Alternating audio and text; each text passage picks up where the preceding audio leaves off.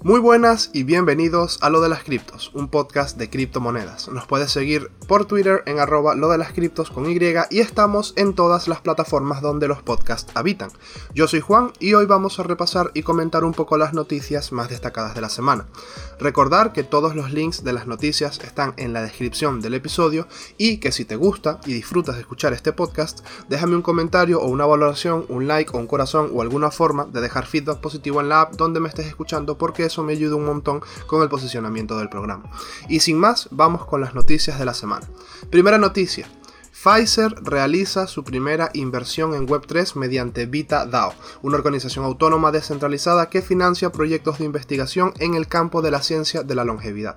VitaDAO, una organización autónoma descentralizada que financia proyectos de investigación en el campo de la ciencia de la longevidad, cerró una recaudación de 4,1 millones de dólares. El, el Venture Capital de Pfizer o la parte de inversión riesgo de Pfizer invirtió en la ronda de tokens junto con Shine Capital, Shine Capital, L1 Digital y Balaji Srinivasan, no tengo ni idea qué son, entre otros, me imagino que son más Venture Capital, según un comunicado de prensa. La ronda se cerró este, pro, este mismo mes de enero. Esta es la primera vez que Pfizer se une a una DAO, dijo Lawrence Ion, el llamado administrador de Vita DAO, en una entrevista con The Block. Dijo que la empresa que posee tokens de gobernanza Vita a través de un vehículo de propósito especial incluso ha participado en propuestas de gobernanza. La noticia de la ronda definitivamente se produce después de que Pfizer también anunciara previamente un compromiso de 500 mil dólares con VitaDAO. Para el que no sepa qué es VitaDAO, VitaDAO forma parte de un movimiento naciente conocido como ciencia descentralizada o DeSci.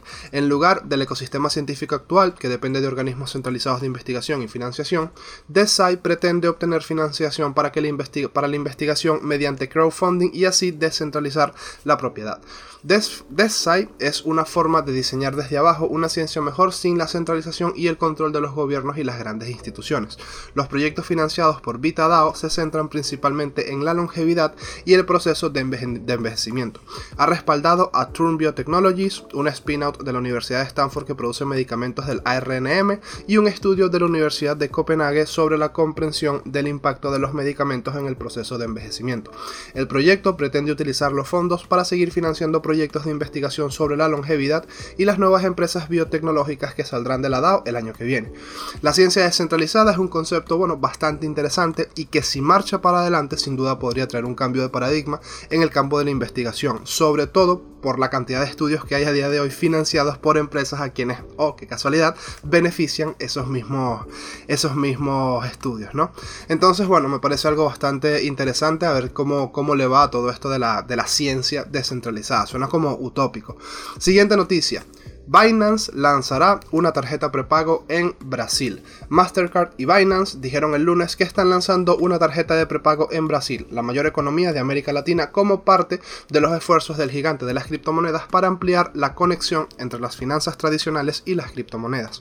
Según un comunicado, la llamada Binance Card está actualmente en pruebas beta y debería estar ampliamente disponible en las próximas semanas, convirtiendo a Brasil en el segundo país de América Latina en recibirla después de Argentina. Brasil es uno de los 10 mercados más grandes de Binance, dijo el Crypto, el Crypto Exchange, y agregó que la tarjeta permitirá a todos los usuarios nuevos y existentes de Binance en el país comprar y pagar facturas con criptomonedas en comercios donde acepten tarjetas Mastercard.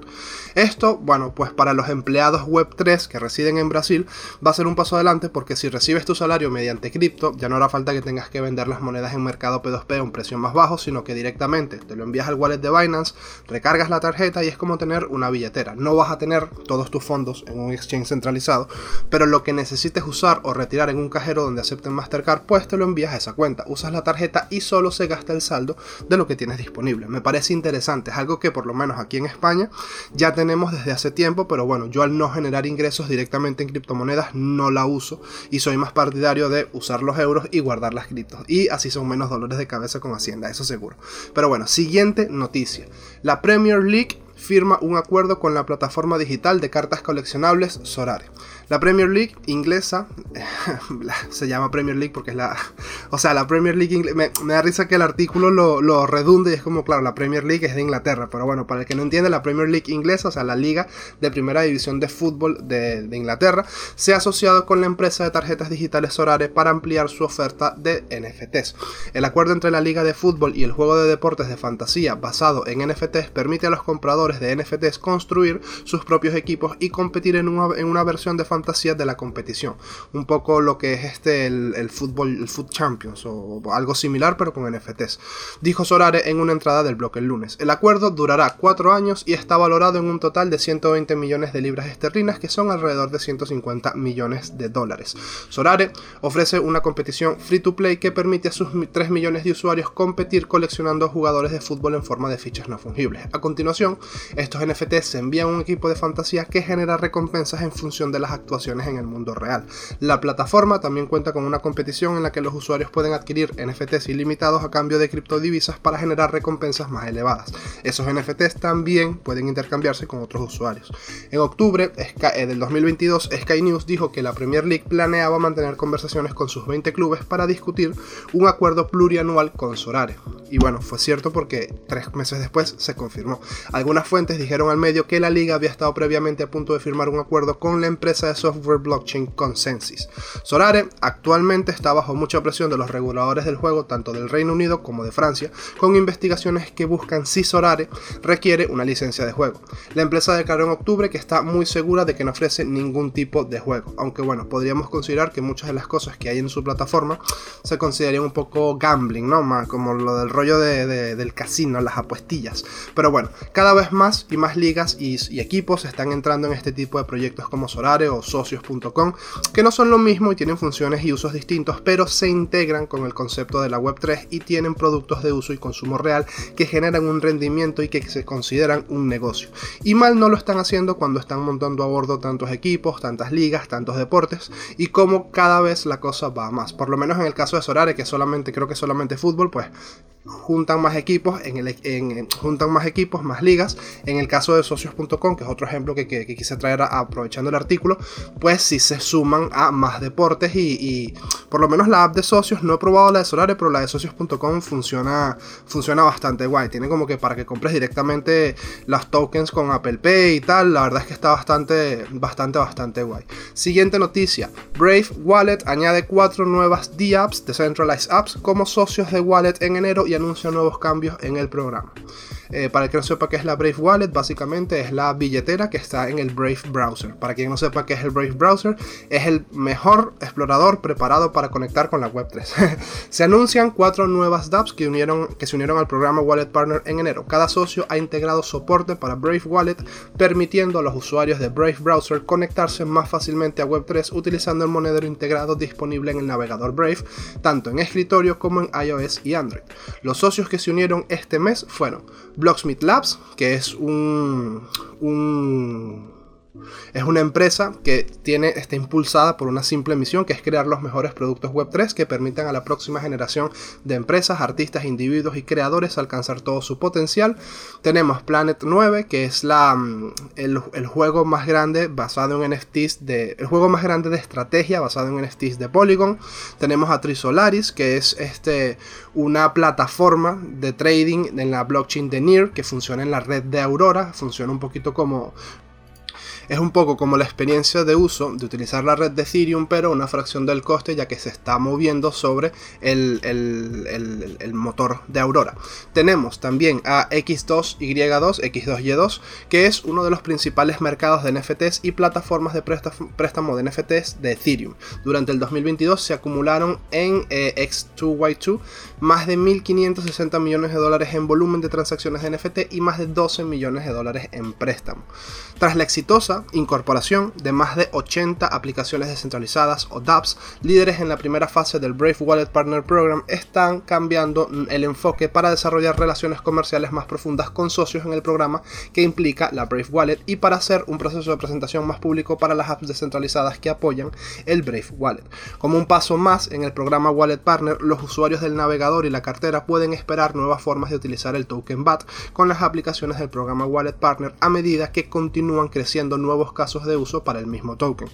Hay que mantenerse en, como que mantenerse actualizado para saber qué es lo que es lo que va pasando. Esta noticia la traigo simplemente para comentar el navegador de Brave que te recompensa con, con tokens BATS por usarlo, como usas un, un navegador de Chrome. Esto no es promo ni es nada pagado, pero es un navegador basado en Chrome con una wallet integrada y está preparado para integrar con la Web3. Y todas estas dApps están, está, o sea, está preparado para interactuar con la Web3 y con todo lo que serían estas apps descentralizadas. Y la verdad es que está bastante, está bastante guay. Y nada, eso, recomendadísimo como navegador de uso diario. Si lo probáis ya me diréis qué tal. Las recompensas en BAT son bastante escasas, pero bueno, eso le resta presión de, venta al token, lo cual es algo clave. Y cabe destacar mencionar el precio del token ha caído un 85% desde su all time high, pero ha subido un 70% desde que comenzó el año. No sé, el precio da igual. Yo de momento lo uso porque para usar un navegador que comercia y con mis datos, pues por lo menos que yo me lleve algo y que de verdad la, experiencia de uso pues es igual o mejor a la de usar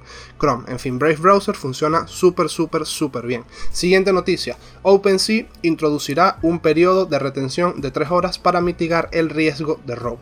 OpenSea introducirá un mecanismo de periodo de retención de 3 horas para mitigar el riesgo relacionado con los robos. Este mecanismo requiere que los vendedores no acepten ofertas en ciertos artículos durante 3 horas después de algunas transferencias y ventas.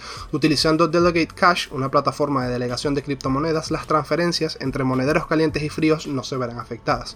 OpenSea declaró que las transferencias y reventas rápidas a través de la aceptación de ofertas pueden indicar actividad sospechosa.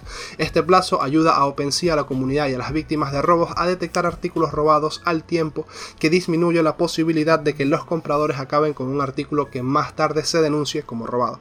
Delegate Cash es un registro descentralizado que asocia los monederos de confianza de los usuarios. OpenSea leerá de su registro en la cadena para que los usuarios puedan tener una experiencia de compra y venta sin problemas mientras permanecen protegidos. Bueno, me alegra que al menos las plataformas se preocupen por seguir mejorando la seguridad para evitar robos de activos y estafas que, pues en este mundo abundan. Siguiente noticia. La India revela que el Fondo Monetario Internacional trabaja con el G20 en la regulación de las criptomonedas. Por primera vez desde que asumió la presidencia del G20, India ha revelado oficialmente detalles del trabajo en curso sobre, regular sobre cómo regular las criptomonedas. El FMI está trabajando en un documento en consulta con la India que se centrará en aspectos de la política monetaria y el enfoque político de los criptoactivos. SET eh, em, también dijo, o bueno, Ajay Seth, que es el secretario del Departamento de Asuntos Económicos, también reveló que el Fondo Monetario Internacional habría dirigido una reunión con representantes de las economías en desarrollo sobre el documento en enero. Los detalles confirmaron la información anterior de Coindesk sobre el papel del Fondo Monetario Internacional en los debates del G20 relacionados con las criptomonedas. India asumió la presidencia del grupo de los 20, el foro intergubernamental de las 20 mayores economías del mundo, incluida la Unión Europea como bloque el 1 de diciembre, lo que le confiere la responsabilidad de dar forma a la agenda del grupo. En vísperas de asumir la presidencia, la ministra de Finanzas india Nirmala Sidraman afirmó que la regulación de los criptoactivos será una prioridad. Sidraman reiteró esto el viernes diciendo que también están buscando un SOP, un procedimiento operativo estándar que esté disponible para ser acordado para la regulación de los criptoactivos, para la reunión de finales de este mes que reunirá a los ministros de Finanzas y gobernadores de bancos centrales del G20. La posición de la India sobre si el cripto es legal o no ha sido completamente clara desde que impuso fuertes impuestos en el año 2022, pero eso no significa que declarase que las criptos fuesen legales. Tendremos que ver, bueno, qué deciden estos caballeros del G20 para ver cuál es el rumbo que toman las, las, las criptomonedas. Será sin duda bastante interesante saber qué tienen que decir respecto. 10 eh, años después, 12, 15 años después de 12 años después del nacimiento de, las criptomonedas. Siguiente noticia. Anthony Hopkins compone música en piano para los titulares de sus NFTs. El galardonado actor de Hollywood tocó una melodía en Twitter y la dedicó a los titulares de sus NFTs. Además, nombró la melodía en honor a su colección. El aclamado ganador del Oscar, Anthony Hopkins, ha deleitado a sus fanáticos con un concierto de piano que va especialmente dedicado a los titulares de sus NFTs si a alguien le interesa escucharlo, lo puede escuchar directamente desde su eh, cuenta de Twitter. El actor de Hollywood, famoso por, protagonizar largometrajes como El silencio de los inocentes, bueno, El silencio de los corderos, Hannibal, lanzó en octubre del año pasado su primera iniciativa de NFTs denominada The Eternal Collection, la colección eterna. La serie, compuesta por mil piezas de arte originales y creada en sociedad con Orange Comet, se agotó en menos de 10 minutos y actualmente tiene un floor price de 0.23 Ethereum más o menos, son unos 320 dólares por, por NFT. Esta semana Hopkins, de 85 años de edad, anunció perdón, acudió a Twitter para mostrar su gratitud a todos sus fanáticos que han adquirido piezas de la colección. El actor les dedicó de manera especial una melodía en la que dijo que ha estado trabajando por varios años y que ahora por fin ha bautizado en honor a su proyecto de arte digital. El multifacético artista británico ha manifestado previamente su entusiasmo por el arte blockchain, una afición que constató también cuando cambió el nombre de su cuenta verificada de Twitter por ahopkins.eth.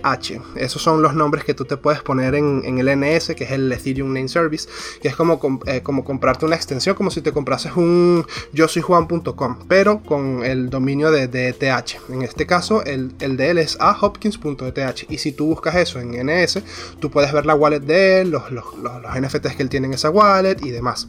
En una entrevista para TechCrunch el año pasado, Hopkins dijo que había encontrado en los NFTs un lienzo en blanco para crear arte.